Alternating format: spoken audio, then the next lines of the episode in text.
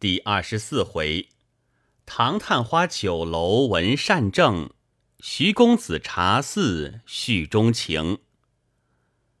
话说那个老者坐下道：“酒保取半壶淡酒，一碟盐豆来。”唐敖见他气宇不俗，向前拱手道：“老丈请了，请教上姓。”老者还礼道。小弟姓如，还未请教尊姓。当时多林二人也过来，彼此见礼，各通名姓，把来意说了。老者道：“原来三位都是天朝老先生，失敬失敬。”唐敖道：“老丈既来饮酒，与其独酌，何不屈尊过去，奉敬一杯？”一同谈谈呢。老者道：“虽成雅寿，但初次见面，如何就要叨扰？”多久公道：“也罢，我们移尊就教吧。”随命酒保把酒菜取了过来，三人让老者上座。老者因是地主，再三不肯，分宾主坐了。彼此敬了两杯，吃了些下酒之物。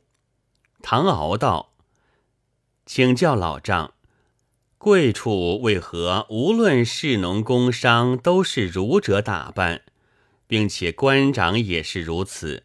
难道贵贱不分吗？”老者道：“彼处相立，子王公以至庶民，衣冠服制虽皆一样。”但有布帛颜色之不同，其色以黄为尊，红紫次之，蓝釉次之，青色为卑。至于农工商贾，亦穿儒服，因本国向有定例，凡庶民素未考试的，谓之游民。此等人身充剑义，不列四民之中。即有一二或以农工为业，人皆耻笑，以为游民一长大业，莫不远而避之。因此本处人自幼莫不读书，虽不能身穿蓝衫，名列交祥，只要博得一领青衫，戴个如今，得列名教之中，不在游民之内。从此读书上进故庙，如或不能，或农或工，亦可各安事业了。唐敖道：“据老丈之言，贵处庶民莫不从考试出来。弟举国之大，何能个个能文呢？”老者道：“考试之力各有不同，或以通经，或以明史。”或以辞赋，或以诗文，或以策论，或以书起，或以乐律，或以音韵，或以刑法，或以历算，或以书画，或以医卜。只要精通其一，皆可取得一项头巾，一领青衫。若要上进，却非能文不可。至于蓝山，亦非能文不可得，所以毕处国主当日创业之时，曾于国门写一对联，下句是“要好儿孙必读书”，就是面人上进之意。多久公道，请教老丈，贵处各家门首所立金字匾额。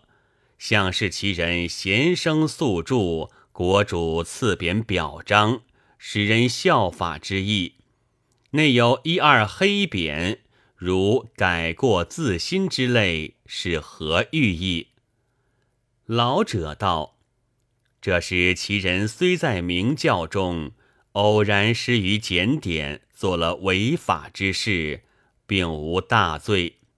事后国主命竖此匾。”意为改过自新之意，此等人如再犯法，就要加等治罪，倘痛改前非，众善奉行，或乡邻代具功成，或官长访知其事，都可奏明，将贬除去。此后或另有善行，贤生住于乡党，仍可起奏，另述金字匾额。只述过金字匾额之人，如有违法，不但将贬除去，亦是加等治罪，即春秋责备贤者之意。这总是国主勉人向善、谆谆切切之意。幸而读书者甚多，书能变化气质，遵着圣贤之教。那为非作歹的究竟少了。四人闲谈，不知不觉连饮数壶。老者也问问天朝光景，啧啧赞美，又说许多闲话。老者酒已够了，意欲先走一步。唐敖见天色不早，算还酒账，一同起身。老者立起，从身上取下一块汗巾，铺在桌上，把碟内所剩盐豆之类尽数包了，揣在怀中，道：“老先生钱已给过，这些残肴，与其白叫酒保收去，莫若小弟顺便带回，明日倘来孤饮，就可再讨余会了。”一面说着。又拿起一把酒壶，揭开壶盖，望了一望，里面还有两杯酒，因递给酒保道：“此酒寄在你处，明日饮时倘少一杯，要罚十杯嘞。”又把酱豆腐、糟豆腐倒在一个碟内，也递给酒保道：“你也替我好好收了。”四人一同出位，走了两步，旁边残桌上放着一根秃牙杖，老者取过闻了一闻，用手开了一开，放入袖中。出了酒楼，到了市中，只见许多人围着一个美女在那里观看。那女子不过十三四岁，生得面如覆粉，极其俊秀。为满眼泪痕，哭声甚惨。老者叹道：“如此幼女，叫她天天抛头露面，今已数日，竟无一人肯发善心，却也可怜。”唐敖道：“这女为何如此？”老者道：“此女相冲宫娥，父母久已去世。”自从公主下嫁，就在驸马府伺候。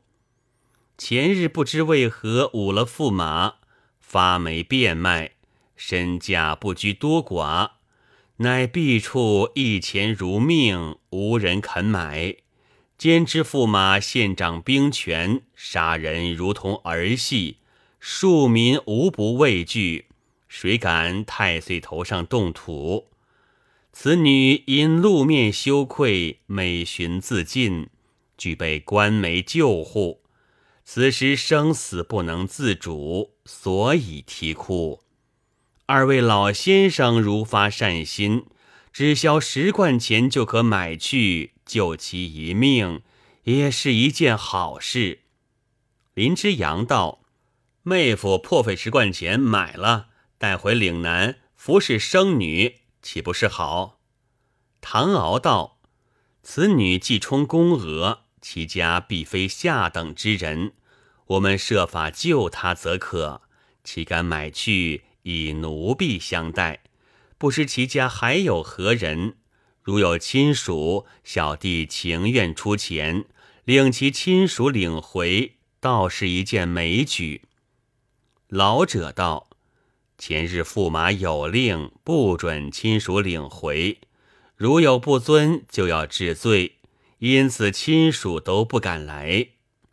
唐敖听了，不觉搔首道：“既无亲属来领，又无人救，这却怎好？为今之计，只好权且买去，暂救其命，再做道理。于是托林之阳上船，取了十贯钱，交给老者，向官媒写契买了。老者交代别去。三人领了女子回归旧路。唐敖问其姓氏，女子道：“婢子父姓司徒，乳名惠儿，又名武儿，现年十四岁，自幼选为宫娥。”伺候王妃，前年公主下嫁，蒙王妃派入驸马府。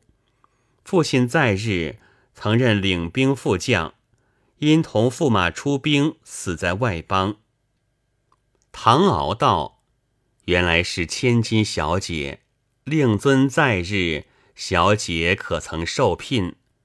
司徒武儿道：“婢子获罪，蒙恩主收买，乃系奴婢。”金恩主以小姐相称，婢子如何今当得起？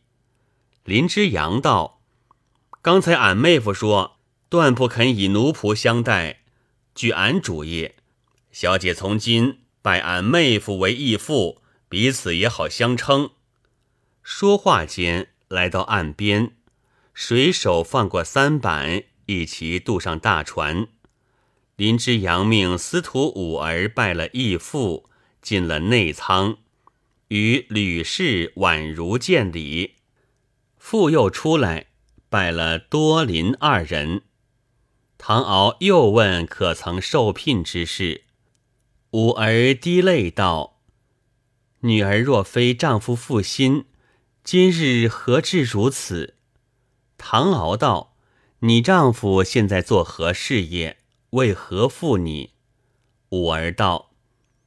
他祖籍天朝，前年来此投军，驸马爱他骁勇，留在府中作为亲随。但驸马为人刚暴，下人稍有不好，立即处死。就是国王也惧他三分，又性罪多疑，唯恐此人是外邦奸细，时刻提防，去遂把女儿许给为妻，意欲以安其心。谁知他来此投军，果非本意。女儿既有所见，皆因驸马暴力异常，将来必有大祸，唯恐玉石俱焚，因此不必羞耻。曾于黑夜似驸马安寝，暗至他的门首，劝他急速回乡，另寻门路。不意他把这话告知驸马。公主立将女儿责处，此是今春的事。前日女儿因驸马就要出外阅兵，恐他跟去徒然劳苦，无益于事，又去劝他及早改图，并偷给令旗一支，以便私下出关。不意他将此话又去禀之，因此驸马大怒，将女儿毒打，并发官媒变卖。唐敖道：“你丈夫既来投军，为何不是本意？况跟去阅兵，或者劳苦一场，挣得一官半职，也未可知。怎么你说与他无异？这话我却不懂。你丈夫姓甚名谁？现年若干？你们既已聘定，为何尚不完婚？”五儿道。他姓徐，名承志，现年二旬以外。驸马虽将女儿许配，终怀猜疑，唯恐仍有异心，故将婚期暂缓。女儿因他由天朝数万里至此，若非避难，定有别因，意欲探其消息，乃内外相隔，不得其详。去岁冬间。他跟驸马进朝议事，女儿探知回来尚早，正好看其行藏，及至外厢，暗将房门撬开，搜出檄文一道，血书一封，这才晓得他是英国公忠良之后，避难到此，因此今年两次舍死劝他，及早改图。女儿原想救出丈夫，即其免城复制，立功于朝，以复祖业，庶忠良，不至无后。因公亦名目九泉，倘得如愿，女儿一身如同稿草，即使驸马闻之，亦必含笑就死，复有何恨？哪知他无情无义，反将女儿陷害。若说他出于无心，今春女儿被责，及至九死一生，何府无人不晓？他岂不知？今又和盘托出，竟是安心要害女儿，却将自己切己之事全置度外，岂非别有费偿吗？说罢。放声大哭。唐敖听罢，又惊又喜道：“此人既是姓徐，又是英国公之后，兼有檄文血书，必是敬业兄弟之子无疑。数年来，我在四处探信，哪知蒙直却在此处。吾女如此贤德，不必祸患，劝他别图。”他不听良言，已属非事，反将此话告诉驸马，此等行为真令人不解。你休要悲痛，其中必有别情。待我前去会他一面，便见分晓。五儿只悲道：“义父呼他为侄，是何亲眷？”唐敖就把当日结拜各话。细细告知，随即约了多林二人寻至驸马府，费了许多功夫，用了无限使费，才将徐承志找出。徐承志把唐敖上下打量，细细望了一望，道：“此非说话之处。”即携三人走进一个茶馆，捡了一间僻室。见左右无人，这才向唐敖下拜道：“伯伯何日到此？今在异乡相逢，真令侄儿梦想不到。”唐敖忙还礼道：“贤侄如何认得老夫？”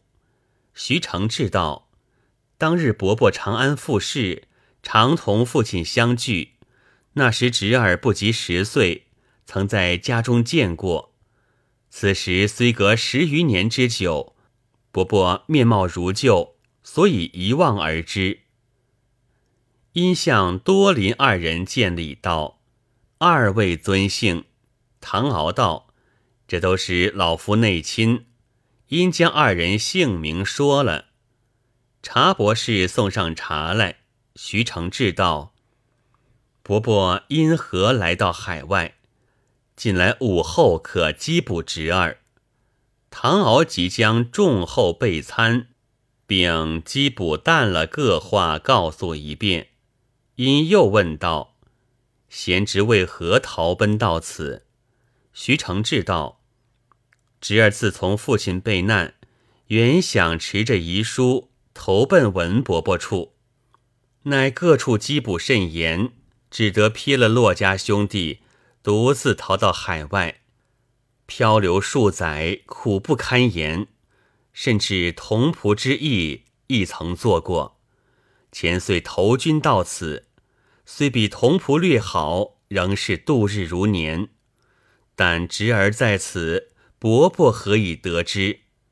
唐敖道：“贤侄今已二旬以外，不知可曾娶有妻室？”徐承志一闻此言，不觉滴下泪来。未知如何，下回分解。